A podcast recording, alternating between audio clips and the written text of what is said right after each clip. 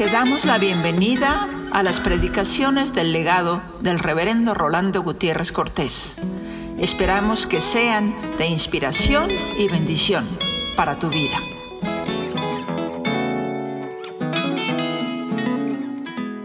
Alabad a Jehová naciones todas, pueblos todos, alabadle, porque ha engrandecido sobre nosotros su misericordia, y la fidelidad de Jehová es para siempre. Aleluya. Andando junto al mar de Galilea, vio a Simón y a Andrés su hermano, que echaban la red en el mar porque eran pescadores. Y les dijo Jesús, venid en pos de mí, que haré que seáis pescadores de hombres. Y dejando luego las redes le siguieron. Pasando de allí un poco más adelante, Vio a Jacobo, hijo de Zebedeo, y a Juan su hermano, también ellos en la barca que remendaban las redes. Y luego los llamó, y dejando a su padre Zebedeo en la barca con los jornaleros, le siguieron. Dios nos bendiga en la meditación de su santa palabra. Jesús dijo, venid en pos de mí. Y estamos nosotros haciendo ver que el discipulado es venir en pos de Jesús. Ir tras Él siguiendo sus huellas. Y creo que eso fue muy claro y que cuando el domingo pasado veíamos que el discipulado era realmente una elección de parte del Señor porque Él los elige y los llama para seguirle en forma personal, con designio manifiesto, con una voz clara que podían escuchar, creer y después seguir para servirle. Yo quiero hacer ver ahora que no se trata de un simple seguimiento externo, porque no se trata de un seguirle como quien va poniendo sus pasos sobre sus huellas, sino que además del seguimiento externo, implica un seguimiento interno. Y cuando hablamos de seguimiento interno, es porque hay todo un sentido espiritual. De nada valdría que alguien fuera siguiendo mis pasos físicamente y se hiciera llamar mi discípulo porque sigue mis pasos externamente, pero ni piensa como yo, ni siente como yo, ni actúa como yo, ni tiene mi espíritu. Y cuando nosotros estamos hablando del seguimiento de Jesús, a Jesús, estamos hablando de este seguimiento con sentido espiritual de entrega exclusiva, porque ya somos suyos y de nadie más. Ya somos suyos y de nada más. Pero además de ser exclusiva, es irrevocable. No podemos decirle respetuosamente, Señor, declino tu llamamiento. Él nos llama y nosotros hemos de seguirle. Así lo entendió Pablo. Por eso, cuando él entendió la palabra del Señor, el que quiera seguir en pos de mí, niéguese a sí mismo y tome su cruz cada día y sígame. Él lo expresa de manera extraordinaria en 2 Corintios 4:11, cuando dice a los hermanos griegos a quienes les estaba escribiendo, nosotros que vivimos siempre estamos entregados a muerte por causa de Jesús. Porque sabemos que cuando nos llamó diciendo, el que quiera venir en pos de mí, niéguese a sí mismo.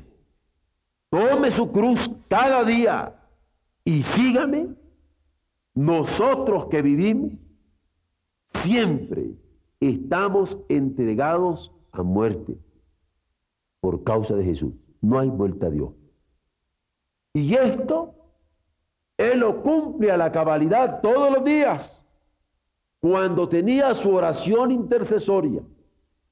Porque en 1 Corintios 15 se registra como, en una expresión casi de juramento, Él va a decir en el verso 31 de ese capítulo, os aseguro, hermano, os aseguro por la gloria que de vosotros tengo en nuestro Señor Jesucristo, os aseguro que cada día muero. Porque cada que él oraba, dándole gracias al Señor por la noche que le había concedido y el día que podían ver sus ojos, cada que él oraba entregándole las actividades de la jornada cotidiana, quería vivir la invitación de Jesús. El que quiera seguir en pos de mí, niéguese a sí mismo, tome su cruz cada día y sígame. Y él lo expresa diciendo, por eso yo cada día muero. Y muero para mí, para vivir para él. Por eso, este tomar la cruz cada día hace perfilarse al discipulado como un seguimiento de cruz, como un vía crucis. Ir detrás de Jesús como persona hace una gran diferencia. Que ir detrás de las doctrinas de un tal Jesús. Ir detrás de Jesús como persona significa ir tras lo que él piensa, tras lo que él siente, tras lo que él quiere, tras el palpitar de su corazón, tras la entrega de su vida. Esto significa ir detrás de él como persona, porque él va siempre adelante y va adelante con la dignidad de un guiador, porque sabe guiar, sabe dónde nos guía y por qué nos guía. Y no tenemos excusa, porque Él marca el rumbo de nuestra existencia. Ir detrás de Él como persona es ser discípulo que acepta, que asume su destino en el destino del maestro. Ya no es lo que yo quiero, sino lo que él quiere. Ya no es lo que yo decido, sino lo que él decide. Ya no es lo que yo, yo planeo, sino lo que él planea. Ya no son mis fines, sino él mismo es mi fin. Venid en pos de mí es seguir la persona de Jesús. Pero luego, no se trata tan solo de ir detrás de Él. Porque ir detrás de Él, aunque tiene todas estas implicaciones, parecería que es no ir con Él. Hay tantos que vienen detrás de mí, pero que no van conmigo pagando los sufrimientos de la vocación. Sin embargo, cuando nosotros vamos con Jesús, codo a codo con Él, corazón a corazón con Él, nos sentiríamos avergonzados de no saber amar, avergonzados de no saber perdonar, avergonzados de llamarnos sus discípulos, pero no tenemos el mismo ritmo de su propio corazón. Venir en pos de Él es ir con Él como redentor. Y cuando vamos con Él como redentor, no andamos escatimando tiempo, no andamos escatimando dinero, no andamos escatimando esfuerzo, no andamos escatimando prestigio, No andamos escatimando vida ni muerte siquiera. Es ir con Él como redentor que da su vida voluntariamente en sacrificio. Esto es lo que significa cuando en Lucas 7:11 el evangelista dice que iban con Él. Porque ir con Él implica palpitar con su corazón. Yo me pregunto, ¿cómo comportarse uno cuando es discípulo de un maestro que es reconocido como todo un rabí en las sinagogas, como era el caso de Jesús, y no ser su vergüenza? Jesús no fue reconocido porque tenía una lógica extraordinaria. No fue conocido porque tenía la gran sabiduría del oriente, del occidente, del norte o del sur. Jesús fue reconocido por su capacidad de amar, por su capacidad de sacar la cara por aquellos que nadie quería, por aquellos que eran vergüenza para muchos. Y si yo soy discípulo de Jesús, tengo que sacar la cara por mujeres despreciadas, por hombres despreciados, por mujeres perdidas y por hombres perdidos, porque ese es ir con el papitar del corazón de Jesús. ¿Qué sería de nosotros si ese palpitar no nos hubiera alcanzado? Venid en pos de mí es ir detrás de Él como persona, pero es ir con Él como redentor que da su vida en sacrificio. Pero el discipulado entonces aparece como algo que va más allá de un seguimiento externo y se mete en una implicación de seguimiento interno con sentido espiritual que nos va a formar en Él, como el Hijo bien amado, con la angustia que se expresa en las epístolas cuando dice Pablo a los hermanos de Galacia, estoy como de parto hasta que Cristo sea formado en vosotros.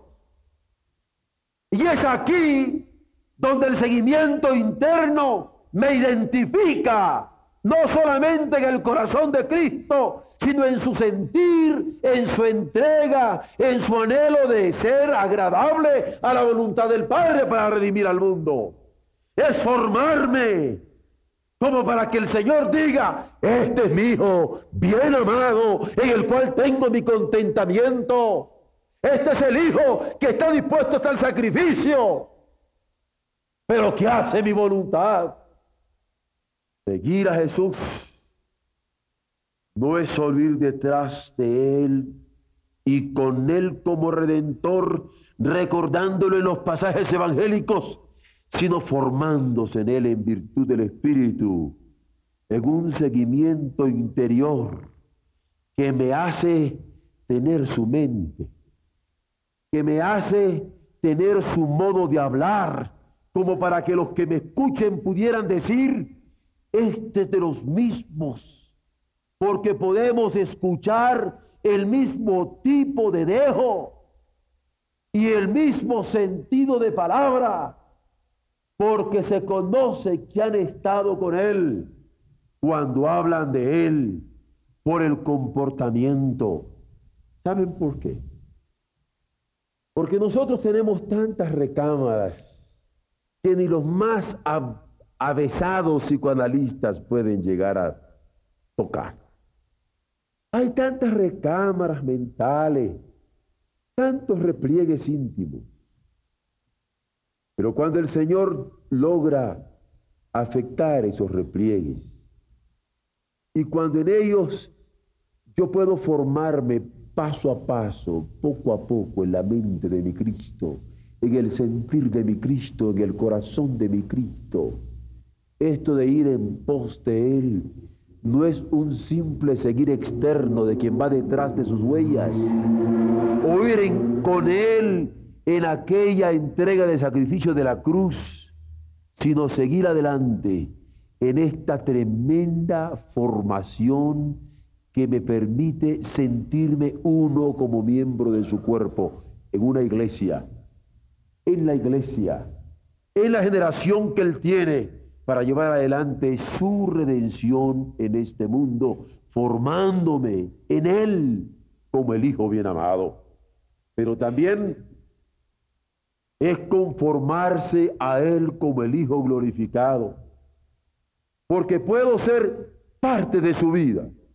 Y esto vale como decir parte de su sufrimiento, parte de su desprecio, parte de su dolor, parte de su angustia, parte de su agonía, ser participantes de la naturaleza divina, aparece como una expresión religiosa y mística, pero en el caso de Jesús es participar de todo lo que significaba y de todo lo que significó y de todo lo que significa hoy por hoy el amor de Dios que se sigue manifestando en él porque es ser parte de esa vida. Y ello implica negarme a mí mismo, porque a más que me niego a mí mismo, más de Él se afirma en mí. Es tomar su cruz cada día. Es vía crucis. Es vía de cruz. Y confesarle, indudablemente por ello, es arriesgarse. ¿Y cuánto se arriesga por Jesús? Por eso los discípulos salieron a estampida, andaban ocultos por todos lados. No solamente arriesgaban la libertad, no solamente arriesgaban el ser señalados, no solamente arriesgaban la vida. Sin embargo, cuando el Señor dice, venid en pos de mí, es una invitación a conformarse en Él como el Hijo glorificado, porque en la negación de sí mismo le confieso y arriesgo mi vida recordando que solamente cuando el grano de trigo cae a la tierra y muere es que puede llevar fruto. Y solamente cuando yo me identifico de tal manera con su amor sacrificial es que puedo tener la bienaventurada esperanza de la resurrección. Y puedo cantar como cantábamos, porque Él vive. Triunfaré mañana. Porque Él vive. Ya no hay temor. Porque yo sé que el futuro es suyo. La vida vale más y más. Solo por Él, por eso.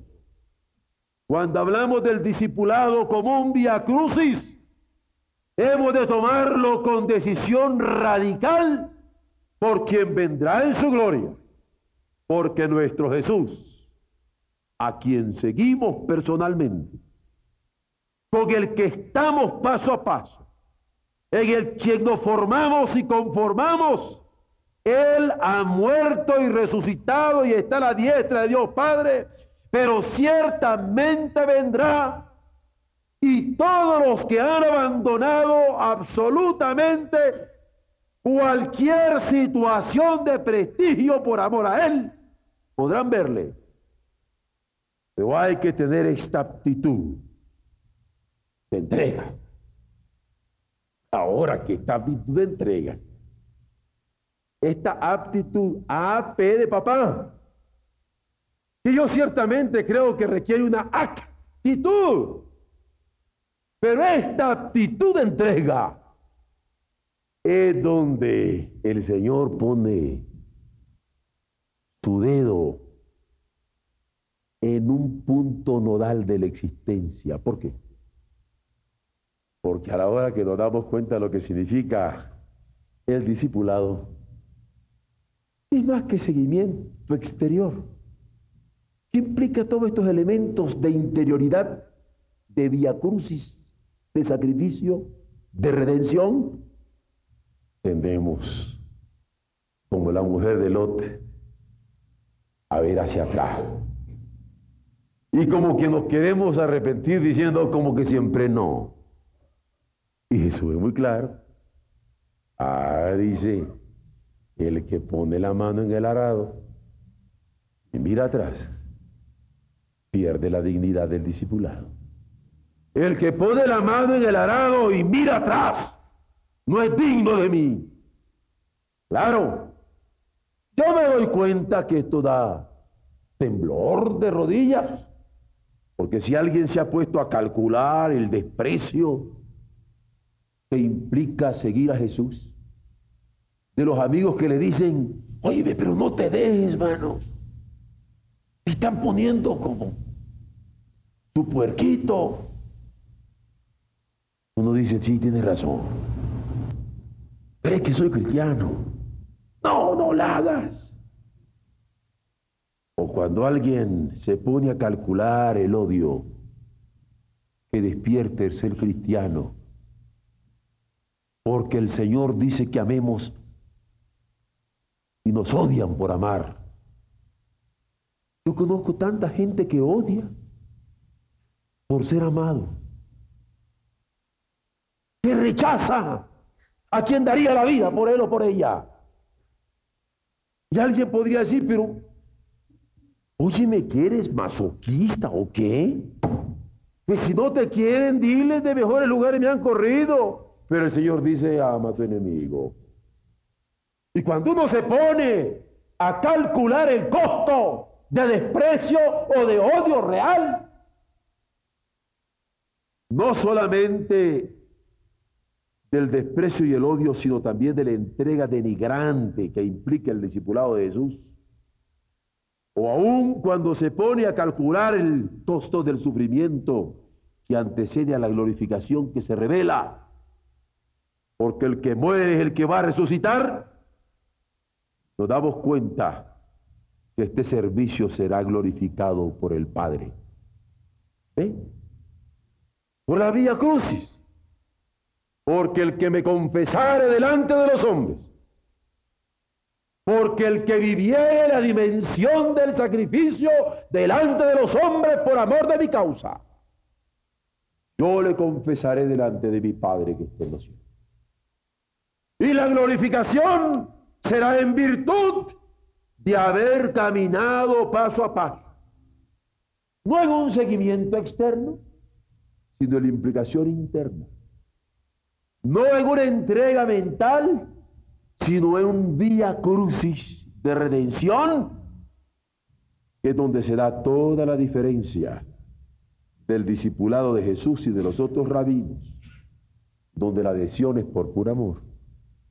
Porque ser discípulo de un maestro es sencillamente conocerle bien en sus obras, ser un buen intérprete de su pensamiento, incluso llegar a tener alguna relación personal con él y ser un defensor de sus ideas. Pero en el caso de Jesús no. No basta conocerle. Es lo que piensa. No basta conocerle personalmente. No basta tener y ser honrado con su amistad, sino identificarse con la palpitación sacrificial de su propio corazón que concretamente se manifestó en un vía crucis. Yo así es que entiendo entonces cuando Pablo está diciéndole a los hermanos de Corinto en 2 Corintios 4:11 lo que se les he leído.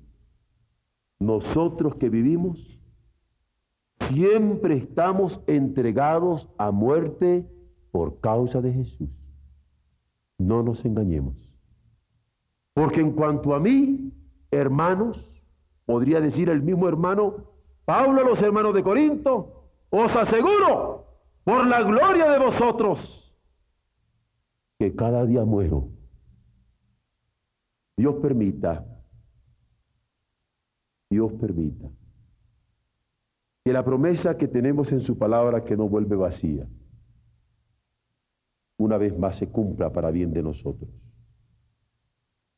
Da tanto dolor encontrar la verdad de Dios, explicar la verdad de Dios, enseñar la verdad de Dios, señalar la verdad de Dios, exponerla de una manera clara y precisa y sentir que aquella experiencia de Jesús con el joven rico cuando le dijo la verdad sigue siendo una triste realidad. Porque después de haberlo entendido, alguien le da la espalda y se niega a seguirle. Yo quisiera, y por eso oro, el Señor permita que en este costo del discipulado tengamos la capacidad de pagar el precio. Traigo una carga, entre muchas. Un muchacho muy querido mío, que ha sido líder de una pandilla, de las más difíciles de aquí del sur, que ha comenzado a conocer al Señor. Ahora está en un conflicto social porque sus viejos camaradas no lo quieren soltar. Y él dice que soy cristiano. Y él lucha. Me consta que lucha. Lo siento en su abrazo. Cuando el domingo en la noche me sigue pidiendo, pida por mí, pastor. Cuando lo he ido viendo ir paso a paso hacia atrás de tres cajetillas de cigarro a dos y media, a dos, es una angustia tremenda. Y no creas, hijo, que me estoy orando por ti. Sé que el costo del discipulado es riesgo, pero no serás el primero y tampoco el último. Si has puesto la mano en el arado, no mires atrás, sino mantén tu vista en Jesús como persona. Fórmate en su mente, palpita con su corazón y ama redentoramente y paga el precio. Que Dios te dará la victoria. A ti y a todos los que en esta noche hayamos podido discernir la voluntad de Dios para nuestra propia vida. Di con este himno, quiero seguirle. Él es mi piloto. No fallarás. Amén. Si la luz del sol se oculta y vacila en ti la fe, el piloto está contigo. Y dile, Cristo, mi piloto, sé y repite, mi piloto está conmigo, yo de nada temeré. Y el Señor sabrá contestar la petición de tu alma en tu necesidad.